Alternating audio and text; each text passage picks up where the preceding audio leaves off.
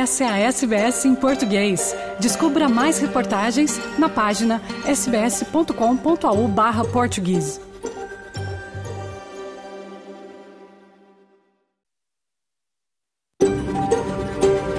SBS, a world of difference. You're with SBS Portuguese on mobile, online, and on radio. Essa é a SBS em português, no telefone, online e no rádio. Boa tarde, está começando o seu programa em português da SBS Áudio desta quarta-feira, 26 de julho de 2023. Na sua companhia hoje, Fernando Vives, falando dos estúdios da SBS em Sydney, terra do povo gadigal da nação Eora. Além das principais notícias do dia, traremos também Francisco Sena Santos, nosso correspondente em Lisboa, que fala sobre Cristiano Ronaldo, que está envolvido numa possível compra do único grupo de comunicação do qual ele mantém uma crispação. Também falaremos sobre a visita da ministra do Esporte do Brasil, Ana Moser, que está na Austrália para promover a candidatura brasileira à sede da Copa do Mundo de Futebol Feminino de 2027. Ela cita a Austrália como exemplo para o Plano Nacional do Esporte que tenta implementar no Brasil. Neste programa, ainda em clima de futebol feminino, por conta da Copa do Mundo, conversamos com Tami Souza, jogadora das National Premier Leagues de Nova Gales do Sul, que superou a vida difícil na periferia de Campinas e agora tenta a sorte no futebol da Austrália. Tudo isso e muito mais no programa desta quarta-feira da SBS em português. Vamos agora às principais notícias do dia.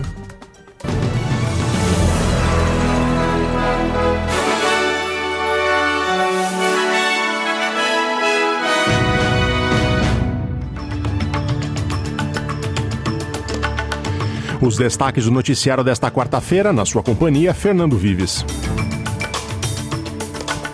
Quase 50 baleias morrem depois de encalhar em uma praia da Austrália Ocidental e outras dezenas estão lá encalhadas ainda. Estudo aponta que os governos na Austrália seguem a falhar na missão de reduzir a diferença entre povos aborígenes e o restante da população. No Brasil, uma delação premiada faz a investigação do assassinato de Marielle Franco voltar a evoluir.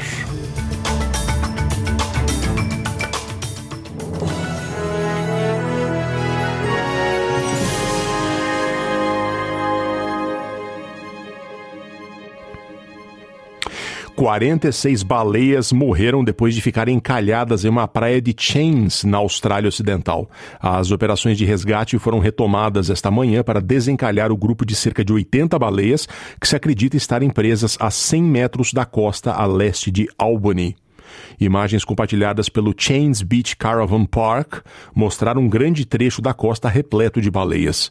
Funcionários dos parques, guardas florestais e cidadãos comuns estão no esforço de resgate dos animais.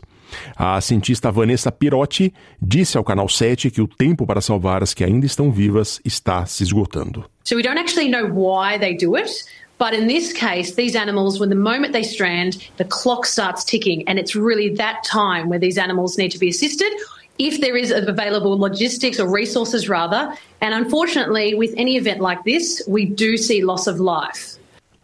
A Comissão de Produtividade, que é um órgão independente que pesquisa e aconselha o governo australiano em diversos assuntos, divulgou um relatório preliminar sobre o Closing the Gap, que é a estratégia governamental que visa reduzir a disparidade entre os povos aborígenes e o restante da população. O relatório concluiu que as quatro reformas prioritárias para reduzir a diferença estão longe de serem cumpridas. O relatório preliminar diz que os governos não estão sendo responsabilizados pelos problemas. Aqui ela fala dos governos estaduais. Os exemplos incluem a falta de consulta às comunidades indígenas sobre as restrições ao álcool no território do norte e o endurecimento das leis de fiança em Queensland. A ministra dos australianos indígenas, Linda Burney, afirmou que o relatório foi uma leitura difícil. If there is ever an argument for the need for a voice, it is this draft report. The important thing is to understand that what it's talking about are real people, uh, real families, and real communities. It is certainly not academic. uh, when you look at the difference in life expectancy uh, and babies being born at a healthy weight. Uma audiência parlamentar está examinando as diferentes definições de consentimento no contexto de violência sexual entre estados e territórios australianos. Também está investigando como o sistema de justiça afeta os sobreviventes de violência sexual. As leis de consentimento em Nova Gales do Sul, Queensland, Vitória, Tasmânia e ACT adotaram um modelo afirmativo, o que significa que o silêncio não pode ser interpretado como consentimento, enquanto a Austrália Ocidental, a Austrália do Sul e o Território do Norte não têm estratégia similar. Kathleen Maltzan, do Sexual Assault Services Victoria, explica os fatores críticos que precisam ser abordados pelos parlamentares. The introduction of, of new affirmative consent laws have to be part of a broader, integrated and well-resourced sexual violence reform agenda, including things like independent legal advocates, improved protocols and mandatory instructions for juries. We also need to make these laws work education and training for members of the legal community, and broad attitudinal change at a societal level. A escritora de origem tamil da Índia, Shankari Chandran, ganhou o prestigiado prêmio Miles Franklin de Literatura da Austrália. Chandran disse que não acreditou quando recebeu a ligação pela primeira vez, com o juiz Richard Neville tendo que repetir a mensagem de sua vitória quatro vezes. O terceiro romance, intitulado Chai Time at Cinnamon Gardens, ganhou o prêmio de 60 mil dólares em uma cerimônia em Sydney. Ela, que também é advogada, tem 48 anos e é mãe de quatro filhos, e diz estar em choque, pois havia sido informada pelos editores que seu primeiro romance, lá atrás, entre aspas, não era australiano o suficiente. No Brasil, a investigação sobre o assassinato da vereadora do Rio e ativista Marielle Franco voltou a andar para frente. Uma delação premiada culminou com a prisão de um ex-bombeiro militar que confessou ter dirigido o veículo que emboscou o carro no qual morreram Marielle e seu motorista, Anderson Gomes. Quem traz as informações é Sayonara Moreno, da Rádio Nacional do Rio de Janeiro. Depois de quatro anos com poucos avanços divulgados publicamente, finalmente o caso Marielle Franco teve um desdobramento importante. Nesta segunda-feira, o ex-bombeiro militar Maxwell Simões foi preso acusado de ter participado do planejamento do crime. Mas a prisão de Maxwell só foi possível graças a um passo ainda mais crucial dado pela investigação: a delação premiada do ex-policial militar Elcio de Queiroz um dos réus pelo assassinato, que confessou ter dirigido o carro que emboscou a vereadora na noite do dia 14 de março de 2018. O motorista de Marielle, Anderson Gomes, também morreu atingido pelos tiros. Elcio está preso desde 2019 e aguarda julgamento, assim como Rony Lessa, policial militar reformado, acusado de ter executado o crime. O promotor do Ministério Público do Rio de Janeiro, Eduardo Martins, enfatizou a importância do depoimento. A investigação, obviamente, prossegue com relação a eventuais outros partícipes e a importância é exatamente essa, de que com isso nós esclarecemos muitos detalhes que estavam obscuros, detalhes ainda sobre execução que permaneciam obscuros, e a partir daqui a Polícia Federal, o Ministério Público, é, vão prosseguir na, na tentativa de identificar os demais partícipes do crime. No depoimento, Queiroz explica, por exemplo, que é amigo de Lessa há muitos anos e passou por dificuldades financeiras após ser expulso da polícia militar, recebendo ajuda do amigo, o que gerou uma dívida de gratidão.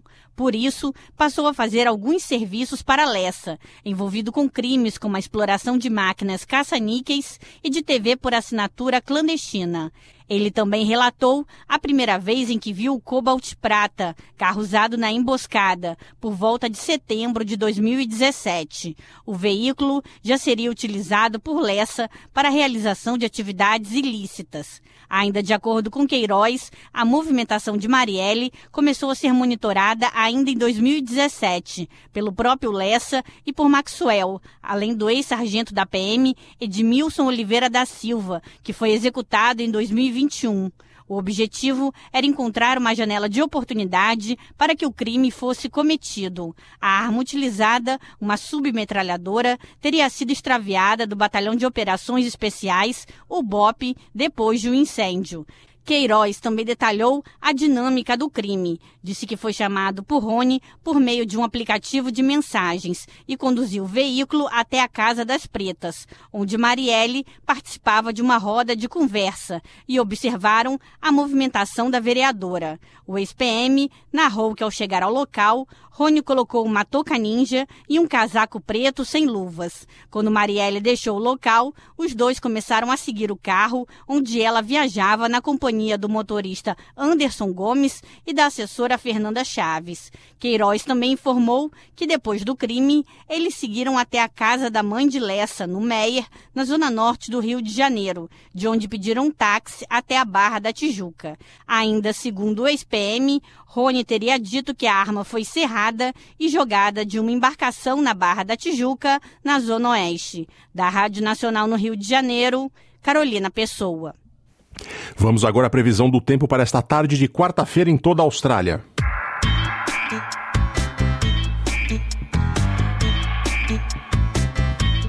Em Perth, chuva 15 graus, Adelaide, sol 17, Melbourne, parcialmente nublado 15 graus, Hobart, nublado 16, Canberra, sol na maior parte do tempo 16, Wollongong, ensolarado 21, Sydney, também sol 20, Newcastle, igualmente ensolarado 20, Brisbane, parcialmente nublado 22 e Cairns, chuva 26 graus.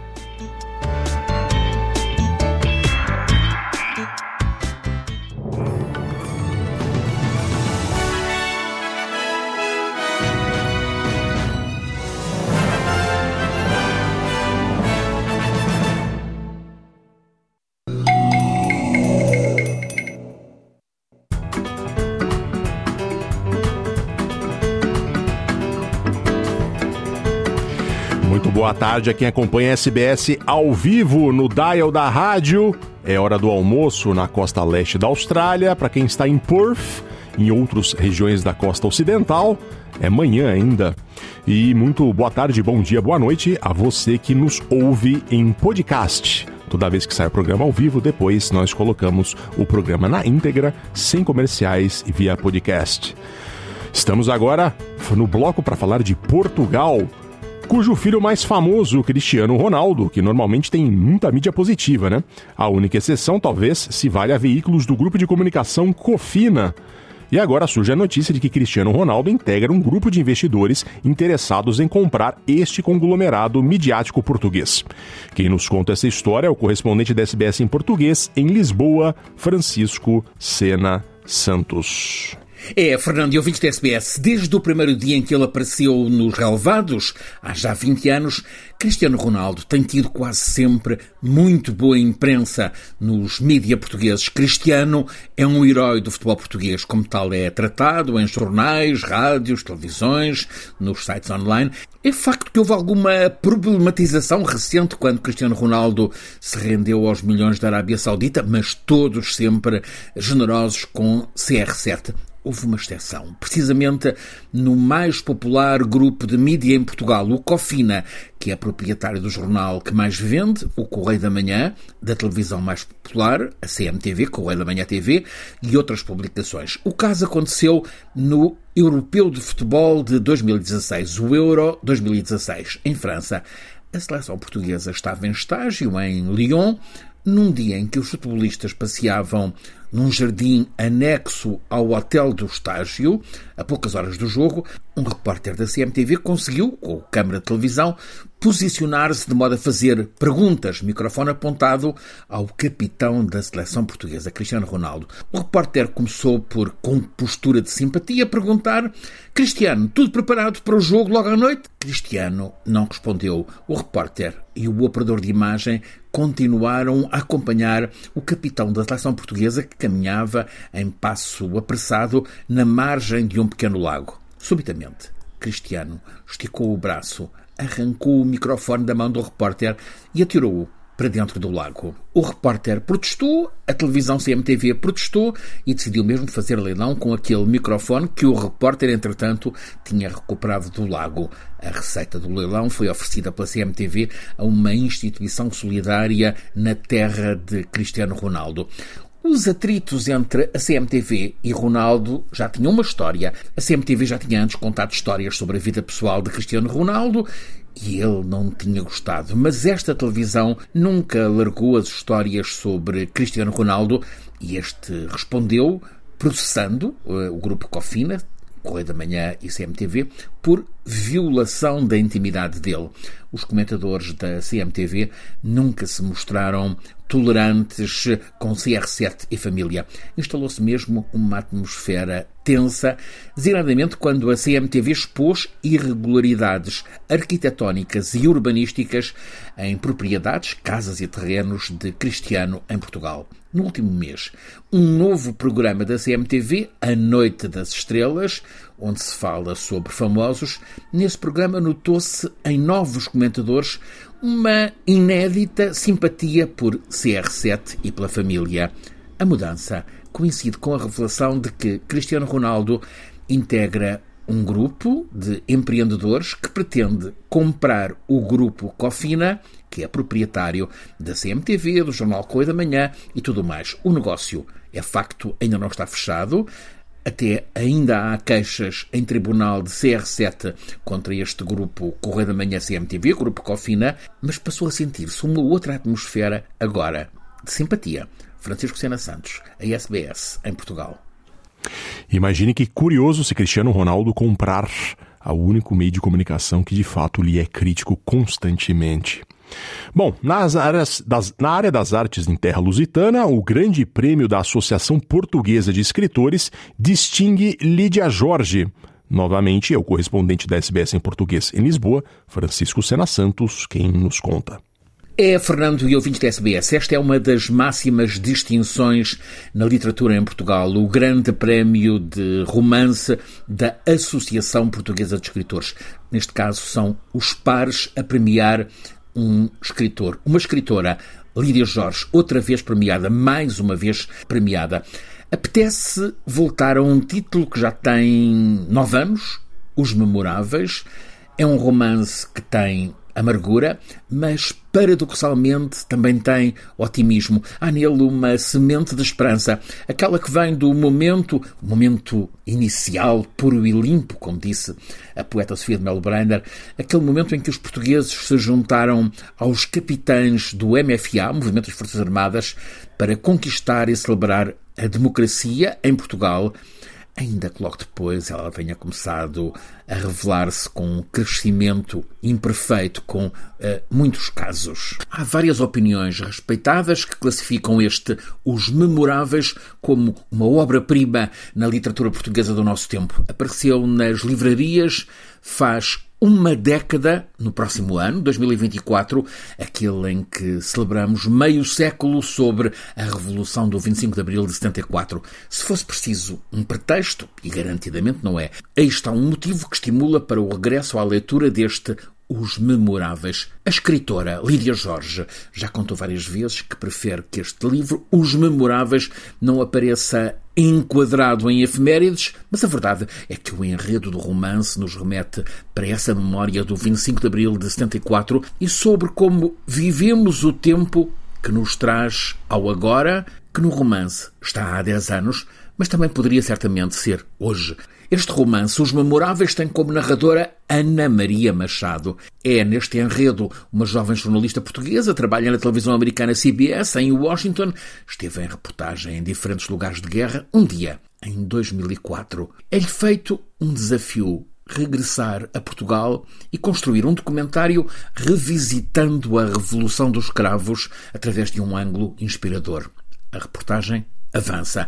A repórter protagonista do romance entrevista em Portugal personagens que representam, com nome de ficção, protagonistas que fizeram Portugal libertar-se ao terem a coragem de ousar aquele golpe militar que abriu a Revolução Democrática em 74.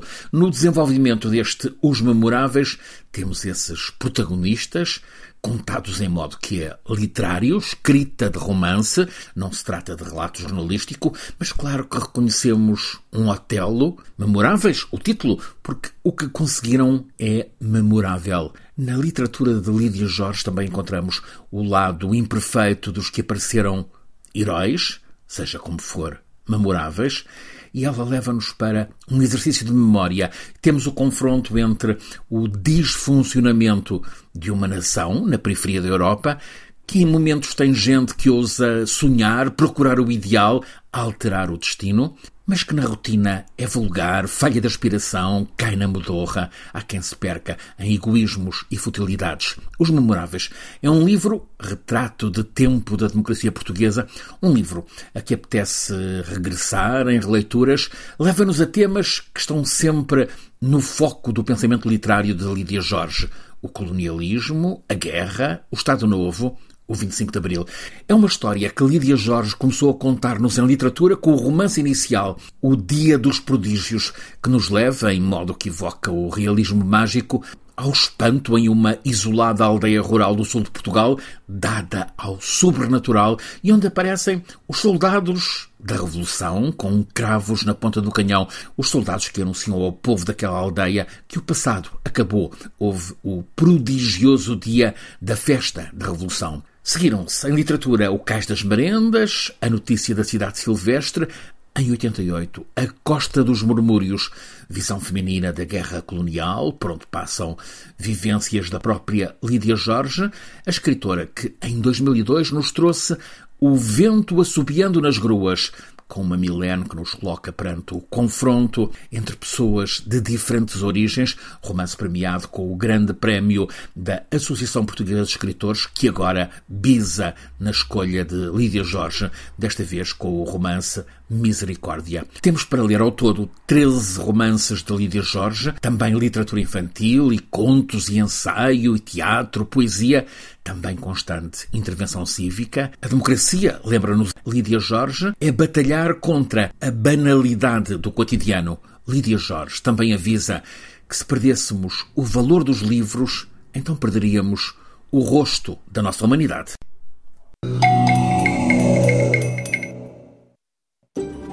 SBS em português no telefone, online e no rádio.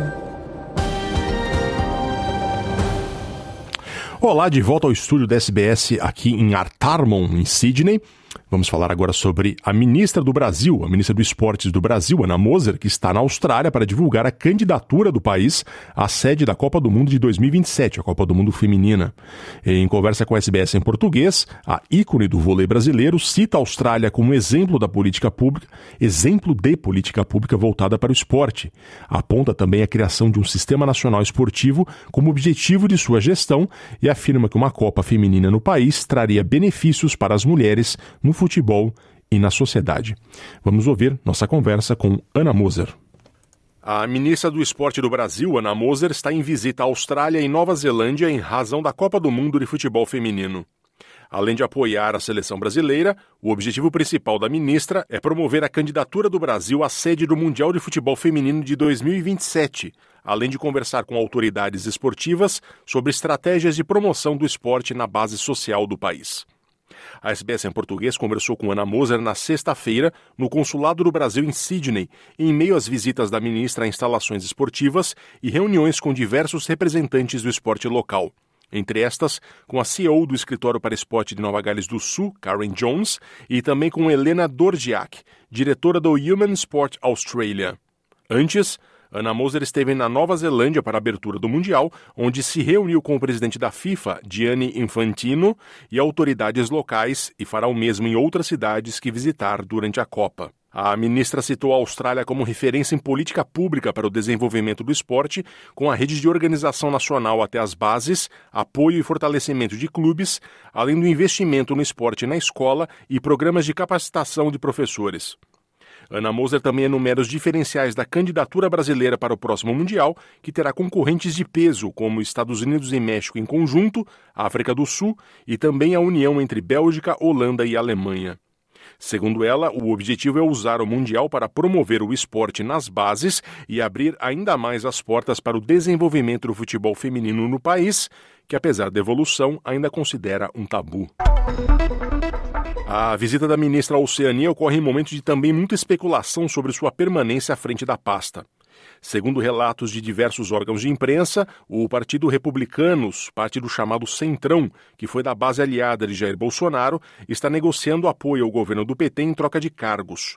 E o Ministério do Esporte é um dos cobiçados pelo partido, que inclusive tem em seus quadros oposicionistas de peso, como o vereador do Rio de Janeiro e filho do ex-presidente Carlos Bolsonaro e o governador de São Paulo, Tarcísio de Freitas. Porém, antes de deixar o Brasil, segundo o Globo, Ana Moser ouviu do presidente Luiz Inácio Lula da Silva que ela não deve se preocupar. Trabalhar sob pressão é algo que Ana Moser está acostumada, já que foi uma das maiores atletas do vôlei brasileiro. São três Jogos Olímpicos no currículo: Seul 88, Barcelona 92 e Atlanta 96, e uma medalha de bronze neste último. A geração de Ana Moser, Ana Paula, Leila, Márcia Fu, Fernanda Venturini e outras atletas importantes colocaram o Brasil no primeiro escalão da modalidade. O país se acostumou a conquistar medalhas olímpicas e as principais competições internacionais. Aposentado em 1999, logo depois criou o Instituto Esporte e Educação, um programa para organizar métodos de ensino do esporte para crianças e adolescentes. Segundo o Instituto, desde então são mais de 7 milhões de alunos impactados e 61 mil professores formados em 1.437 municípios do país. O currículo que une o esporte de alto rendimento e projetos sociais esportivos fez de Ana Moser uma escolha pessoal e técnica do presidente Lula para o Ministério do Esporte. Seus dois principais objetivos: trazer a Copa do Mundo Feminina de 2027 para o Brasil e implementar uma política nacional do esporte. Trazemos aqui os principais pontos da entrevista com Ana Moser. A ministra do Esporte começa explicando o que considera ser os diferenciais da candidatura brasileira ao Mundial de 2027. Ah, tem vários diferenciais. É, primeiro, a experiência que, que o Brasil já tem em grandes eventos, e especialmente pela Copa do Mundo masculina. Os estádios para a Copa do Mundo têm um número maior do que é necessário especialmente porque a capacidade da primeira fase é 20 mil lugares, aeroportos, a rede hoteleira, então toda essa estrutura para receber o evento, sedes diferentes, o Brasil já tem. Tem a experiência de organizar, não só de organizar, mas de entregar né, os dois grandes eventos, três, mais, mais Pan-Americano também, mas especialmente Copa do Mundo e Olimpíada. Tem toda essa condição de receber bem e de ter essa imagem de, de acolhimento a questão do futebol feminino, o desenvolvimento do futebol feminino quando se fala no mundo, a América do Sul é um local onde tem muito a crescer. Então, o investimento da uma Copa do Mundo na América do Sul é um fator que vai desenvolver o futebol feminino na América do Sul. E além disso tudo, para o Brasil, e esse é que é o grande envolvimento do governo brasileiro, é, é toda uma estratégia para desenvolver o futebol feminino e a Copa do Mundo como uma culminância de um processo. E ao mesmo tempo, esse, esse, esse processo de desenvolvimento do, do, futebol feminino ganharia muito sendo escolhida sede. Enfim, o Brasil ele tem o futebol é uma cultura brasileira, é, mas é para homens. O Brasil é um país onde o futebol para a mulher ainda é tabu. É preciso quebrar esses, esses tabus, é preciso quebrar esses, essas barreiras. Né? Então, todo esse processo de investimento para desenvolver treinamento, para desenvolver a competição, as jogadoras poderem ter uma temporada com um campeonato o ano inteiro, como é no masculino, a presença de mulheres nas comissões técnicas, na gestão. Então, tem uma série de questões que se desenvolvendo e quebrando essa barreira do futebol, né, fazendo com que isso funcione também para as mulheres, é também uma, simbolicamente, é uma para o funcionamento né, da mulher dentro da sociedade brasileira. Né? A Austrália é um dos países que tem muito a acrescentar ao Brasil em termos de organização esportiva, segundo a ministra, mas que o Brasil precisa encontrar o seu próprio caminho. Desde a da Olimpíada de 2000, eu venho acompanhando, por curiosidade, como a Austrália, a Austrália lida com o esporte e o processo que que a Austrália fez de ampliação do sistema nacional de esporte, de apoio e fortalecimento dos clubes, de todas as modalidades, organização disso em rede, apoio ao esporte na escola, com programas, com investimento, com capacitação de professores. Então, o processo de desenvolvimento do esporte sistemicamente na Austrália, de fora acompanhei isso como curiosa, né?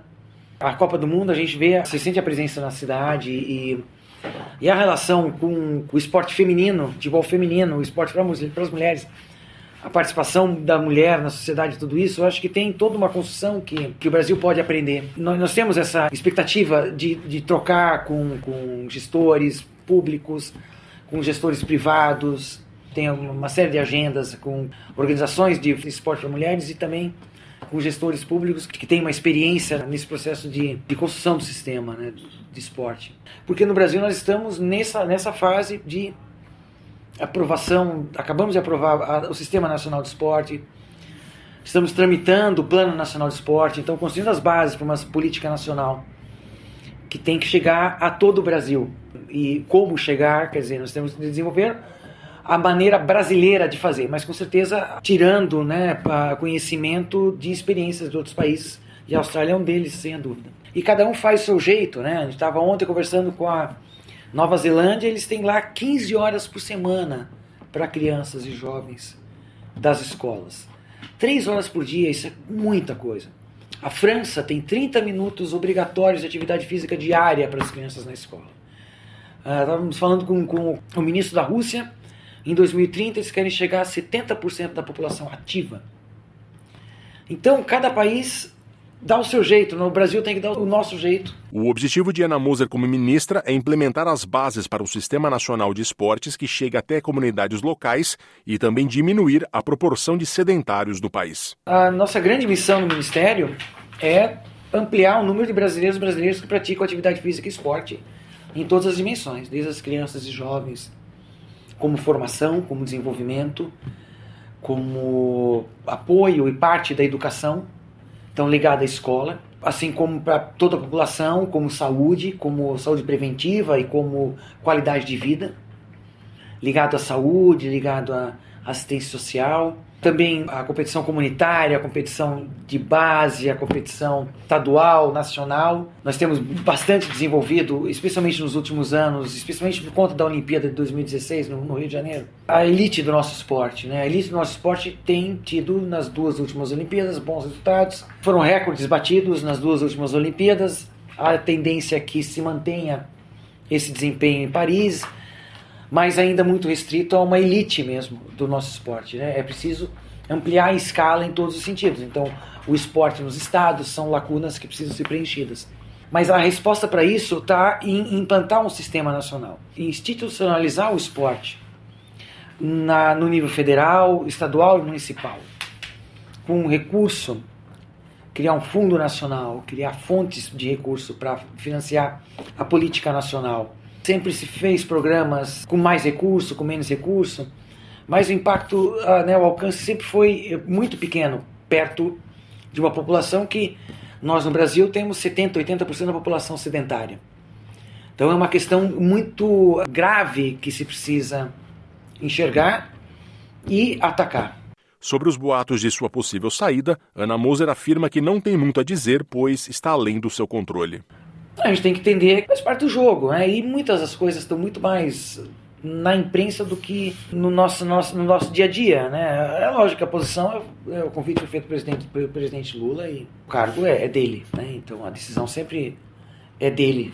E é, nós temos missões e a gente cumpre, né? Nós temos uh, processos trabalhando há meses, fazendo entrega e buscando chegar mais perto do nosso objetivo a cada dia, né? Nós temos cada dia um dia menos e e esse é o trabalho. Assim, são questões que não, a gente não tem muito o que dizer, porque são questões externas à nossa, ao nosso controle, porque é o que se fala, né? E externas muitas vezes à nossa própria vontade, porque são decisões que, que no final das contas estão na mão do presidente da República. Né? E a nossa função é trabalhar, então a gente continua trabalhando. Em clima de Copa do Mundo, a SBS em português está produzindo uma série especial em podcast chamada Lugar de Mulher é no Campo, na qual os jornalistas Eduardo Vieira e Mariana Gotardo apresentam as jogadoras do Brasil que brilham nos gramados australianos. Hoje nós vamos conhecer a história de Tami Souza, criada numa favela de Campinas. Hoje ela é atleta do MacArthur FC de Sydney, que disputa a National Premier Leagues e sonha ainda em atuar pela A-League de mulheres.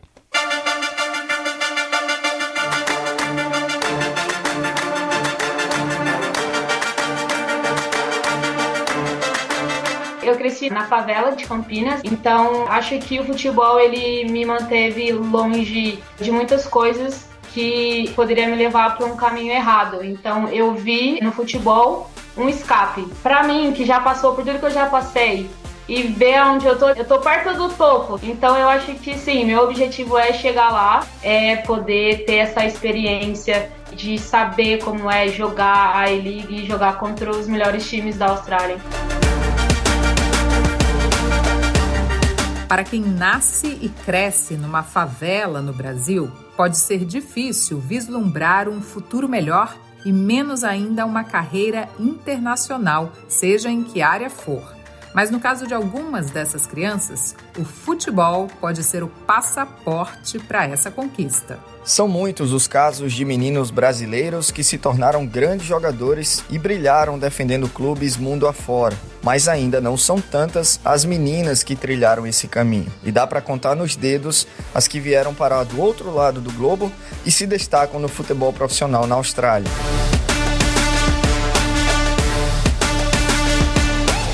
Fala galera, meu nome é Tami Souza, eu sou natural de Campinas, São Paulo, estou na Austrália há três anos e meio e jogo pelo Makata Bulls FC em Sydney. Tami Souza encontrou no futebol a sua paixão e escape dos desafios que a vida lhe impôs. Com determinação inabalável, ela enfrentou as adversidades e percorreu um caminho extraordinário até os campos de Sydney. Aos 30 anos de idade, Tami traz consigo uma história sensível e poderosa de uma menina que ousou sonhar alto e desafiar o destino.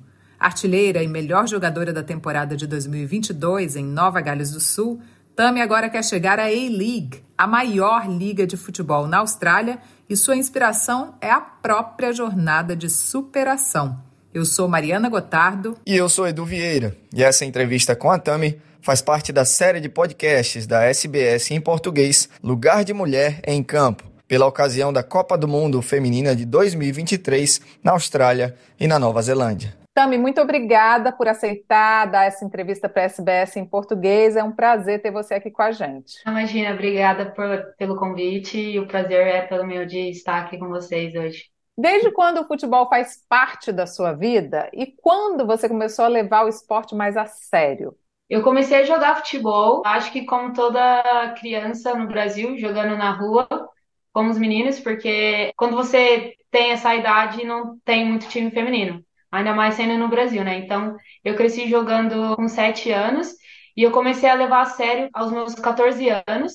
Eu comecei a jogar campeonatos e foi quando eu comecei a levar mais a sério os treinamentos, a forma de me alimentar. Então, a partir dos 14 anos foi quando eu comecei a me dedicar mais ao futebol. Nessa época você viu que o futebol podia ser o seu ganha-pão, digamos assim, que você podia ser uma jogadora profissional de futebol? Inicialmente, eu nunca pensei em ser jogadora profissional. Eu cresci na favela de Campinas, então acho que o futebol ele me manteve longe de muitas coisas que poderia me levar para um caminho errado. Então, eu vi no futebol um escape para me manter longe de todos os problemas que a gente sabe que tem no Brasil. Tá, me conta um pouco da sua história, dos caminhos da tua vida, da tua carreira até você chegar aqui na Austrália. Eu nunca tinha ouvido sobre a Austrália. Quando eu comecei a jogar profissionalmente, eu joguei em 2017 pela Ponte Preta em Campinas. Foi quando uma amiga minha estava vindo para a Austrália jogar futsal. E aí, uma menina que ia vir com ela de Minas acabou desistindo e ela perguntou se eu queria ver. Então, eu vim para a Austrália, meu visto, tudo foi aconteceu em um mês. Tipo, a Austrália era para ser, era para acontecer. Porque eu não estava esperando, nem sabia onde era a Austrália. Foi isso, eu cheguei aqui jogando futsal através de uma indicação e fiquei. A adaptação foi tranquila? Você se deu bem com o país logo de cara? Enfrentou dificuldades com a língua? Como é que foi essa parte? Eu não falava inglês, né, quando eu vim para a Austrália. Até porque quando eu vim foi um contrato de três meses e meio, em 2018. Aí eu fiquei aqui três meses e meio, voltei para o Brasil no final do ano, em dezembro. E aí, no ano seguinte, é, o presidente do clube me convidou novamente para jogar essa temporada de três meses. Na segunda vez que eu vim para a Austrália, em 2019, foi quando eu comecei a me interessar, eu comecei a conhecer outras brasileiras que já moravam aqui, mas não jogavam futebol perguntando sobre a cultura, perguntando sobre como era a adaptação de estar aqui, de aprender a falar inglês. Eu gostei do clube que eu jogava, o Daniel, que é o presidente do clube do Racoa, foi ele que me deu todo o suporte para eu ficar aqui no país. ele me ajudou com trabalho. E aí eu voltei em 2020 para a Austrália, foi quando eu decidi vir para a Austrália para estudar, para morar. Foi quando eu comecei a fazer inglês. Demorou seis meses para eu começar a falar inglês. Mas de cara, assim, na primeira vez que eu vim, eu já gostei da Austrália, eu achei é, as pessoas que estavam ao meu redor é, foi bem receptiva, então eu me senti acolhida. Eu vi ali uma chance para mudar de vida. Então, eu também não pensei no futebol. Em nenhum momento eu vim para cá pensando no futebol. Foi literalmente pensando em mudança de vida. Tipo, eu só queria mudar a minha vida. E o futebol, ele simplesmente aconteceu. Era para ser, é que nem eu falo, era para eu estar aqui, era para eu estar jogando futebol aqui. Ano passado você foi eleita a melhor jogadora da competição, né, da NPL New South Wales e a melhor jogadora do MacArthur também. Como é que foi para você ter vencido esses prêmios individuais? Realmente foi um ano especial para você? A premiação que eu ganhei interna, eu já esperava, porque atleta, a gente sabe quando a gente tem uma boa performance. Então eu sabia que interno eu seria jogadora do ano e também seria artilheira, né? Porque eu fiz 43 gols. E quando eu fui ganhar a premiação do Macata Bulls, eles me falaram que eu precisava ir para a premiação, para assistir a premiação do A-League dos homens, né? E eu não fazia ideia de que eu ia ser premiada. Eu tava na última mesa, lá no fundo, e aí eles começaram a falar da atleta que fez 43 gols, e eu tava conversando com as meninas na hora que eu olhei, minha foto estava no painel, todo mundo batendo palma, olhando para mim. Eu fiquei, meu Deus do céu, o que que tá acontecendo? Aí, tipo, todos os jogadores da E-League, os homens estavam todos lá. Eu falei, meu Deus do céu, isso é... falei, não, isso não tá acontecendo. Mas acho que é bem gratificante. Acho que quando a gente abre mão de muita coisa, ainda mais é ficar longe da família, acho que faz. Uh... vale a pena, né? Aí passa um filme na sua cabeça num momento desses, né, de você ter deixado o Brasil, como você falou, deixado para trás a sua família, não perdido o vínculo, lógico, mas ter vindo para longe da sua família, ter levado muitos nãos, provavelmente, né, durante a sua trajetória aqui no futebol, ter começado do zero aqui, apesar de já ter jogado profissionalmente no Brasil. Resume um pouco para a gente essa sua trajetória aqui até ter conquistado esses prêmios em 2022. Eu acho que a minha trajetória aqui na Austrália, para mim, ela é bem gratificante, porque, querendo ou não, a gente também sofre um pouco de preconceito por fato de ser brasileiro, até pela língua, né? A gente é, às vezes não sabe se expressar.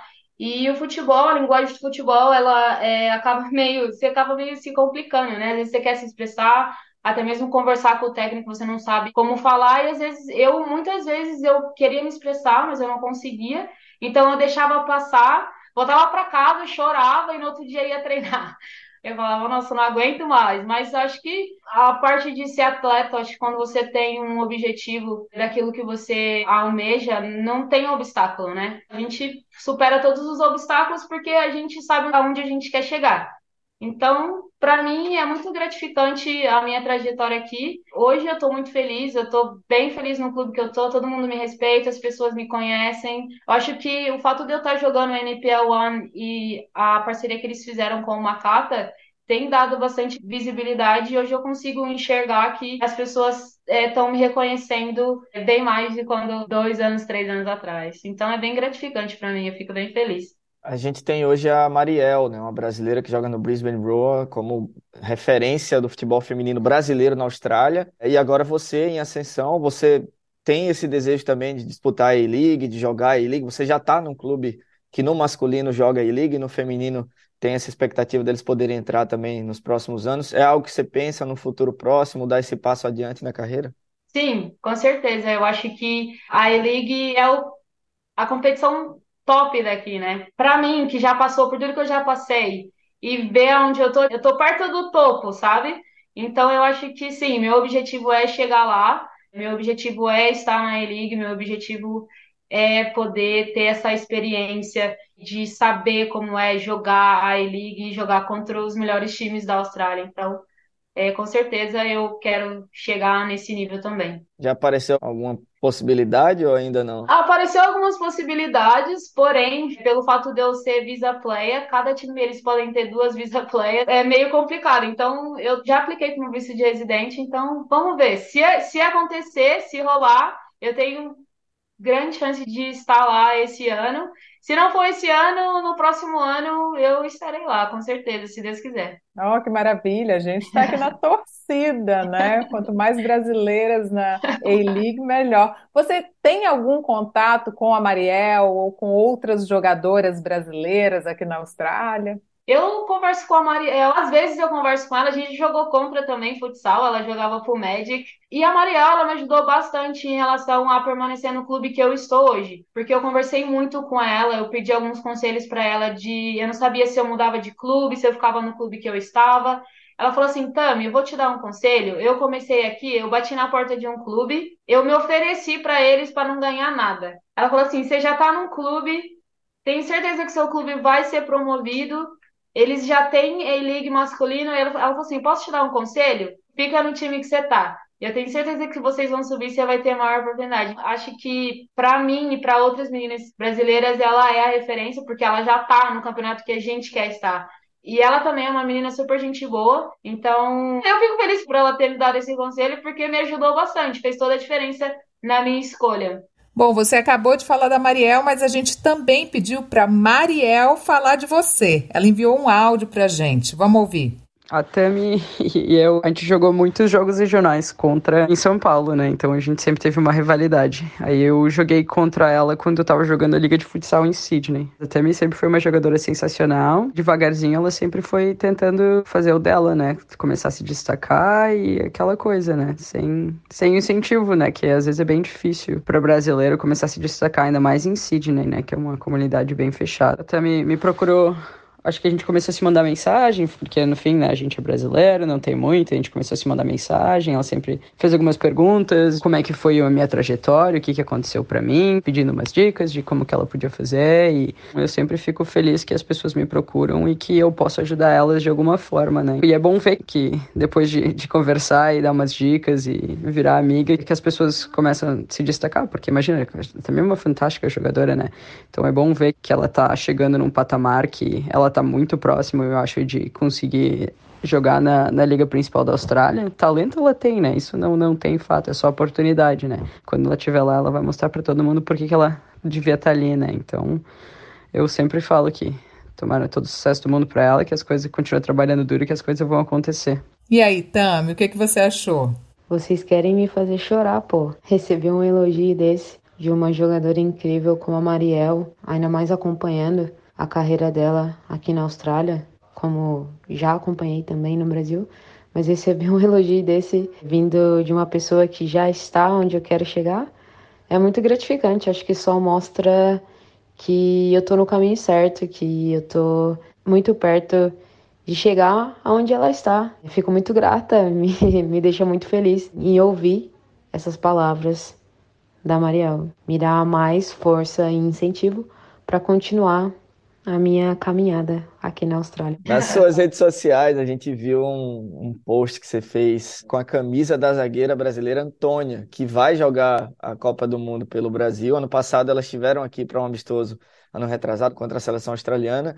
E acredito que você teve algum contato ali. Como é que foi essa história? Conta pra gente saber. Eu joguei com a Antônia em 2017 na Ponte Preta. Nós jogamos juntas esse jogo do Brasil foi o primeiro jogo que eu assisti feminino num estádio. Eu nunca tinha assistido no Brasil porque eu não tinha condições de ir até o estádio, sempre assisti pela TV. Eu fui até o jogo e eu vi a Antônia quando elas começaram a chegar perto da torcida e aí eu relei na mão dela, eu falei: "Antônia, por favor, me dá sua camiseta". Ela falou: "Tami, desculpa, eu não posso". Aí uma jogadora tirou a camiseta, jogou para a torcida, ela tirou a camiseta ela correu até onde eu tava e me entregou na minha mão, falou, também aqui pra você. Nossa, eu comecei a chorar.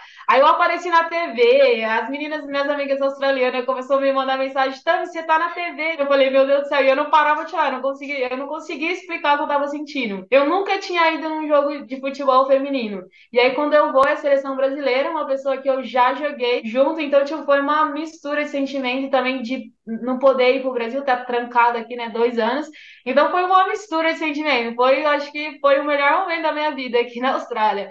Você tem a dizer sobre o futebol no Brasil e na Austrália, as diferenças? Como é que você compara jogar futebol no Brasil e jogar futebol na Austrália, futebol feminino nos dois países? Eu acho que a diferença entre a, o Brasil e a Austrália tá no respeito que as pessoas que trabalham com futebol feminino têm. Eu acho que aqui na Austrália eles tratam o, futebol feminino com mais respeito, eles são muito mais organizados. Eu acho que no Brasil falta respeito com as atletas e também a falta de comprometimento das pessoas que trabalham com o futebol feminino. Aqui na Austrália eles respeitam e investem também. Então, eu acho que no Brasil também falta muito investimento. Aqui na Austrália eles trabalham muito na evolução de atleta, né? Eles não querem só contratar um atleta, você joga e depois dispensa. Eles trabalham na evolução. Eles dão muita credibilidade também para atletas jovens. No meu time tem bastante menina novas, então, tipo assim, eles dão esse suporte, sabe? Da adolescente chegar nesse nível e tem um respeito, sabe?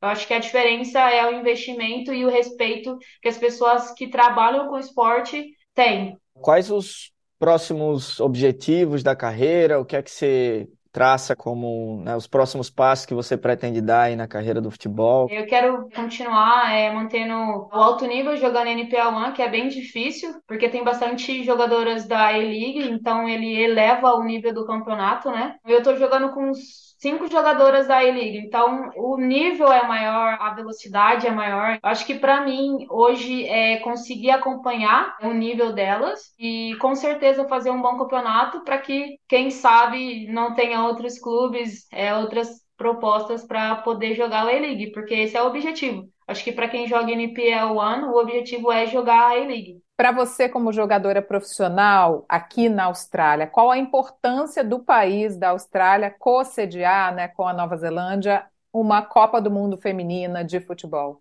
Eu acho que a Austrália ela está num crescimento muito grande em relação ao futebol feminino. E eu tenho certeza que com a Copa do Mundo acontecendo aqui na Austrália, as oportunidades elas vão crescer muito mais futuramente. Eu acho que a Austrália é, vai ser um país que as pessoas vão querer, pessoas de fora, Europa, vai querer vir para a Austrália para poder jogar futebol. Então, eu acho que é bem importante. A Copa do Mundo está sendo aqui e a oportunidade para todas as meninas que já estão aqui futuramente será muito maior. Na torcida pelo e... Brasil aí para a Copa, para a gente ganhar, como é que tá a confiança? Eu, tô, eu sou Brasil, aqui já estou até com a camiseta, até peguei aqui, eu sou Brasil, eu sou Antônia, eu tô com a camiseta, agora eu só preciso da assinatura. Agora você consegue, hein? Durante essa Copa, quando você olha lá para trás, né, para a Tami de anos atrás, né, a Tami que cresceu na favela em Campinas, que não via muitas oportunidades na vida e que está hoje na Austrália como uma jogadora profissional de futebol, o que que vem à sua cabeça? Qual o sentimento que você tem com relação a isso? Eu acho que o sentimento que eu tenho é de gratidão eu sou muito grata por tudo que eu passei, por ter tido uma infância muito difícil, que foi o que me preparou para estar aqui sozinha, sem ninguém. Não tenho o que falar, é gratidão. Eu sou muito grata por tudo que eu passei até aqui. E o futebol representa muito na sua vida? Representa. O futebol, eu falo, ele salvou minha vida. Eu vou ser eternamente grata ao futebol. Eu cresci no Brasil, um país do futebol, já tenho essa cultura dentro de mim, então, tipo, eu vivi a experiência de que o futebol, ele salva a vida. Se eu fosse descrever futebol para mim seria esperança. Ele te dá a esperança de você pode alcançar o que você quiser. Tami, muito obrigada pela entrevista. Foi um prazer conversar com você. Parabéns por toda a sua trajetória até aqui. A gente te deseja todo sucesso aí pela frente. Mari. Obrigada, Edu. Valeu, estamos na torcida por você aí. Boa sorte da Valeu, obrigada. Essa entrevista com a Tami faz parte da série de podcasts da SBS em português Lugar de Mulher é em Campo, produzida e apresentada por Edu Vieira e Mariana Gotardo, com apoio de Luciana Fraguas, Joel Supple e Manuel Costa.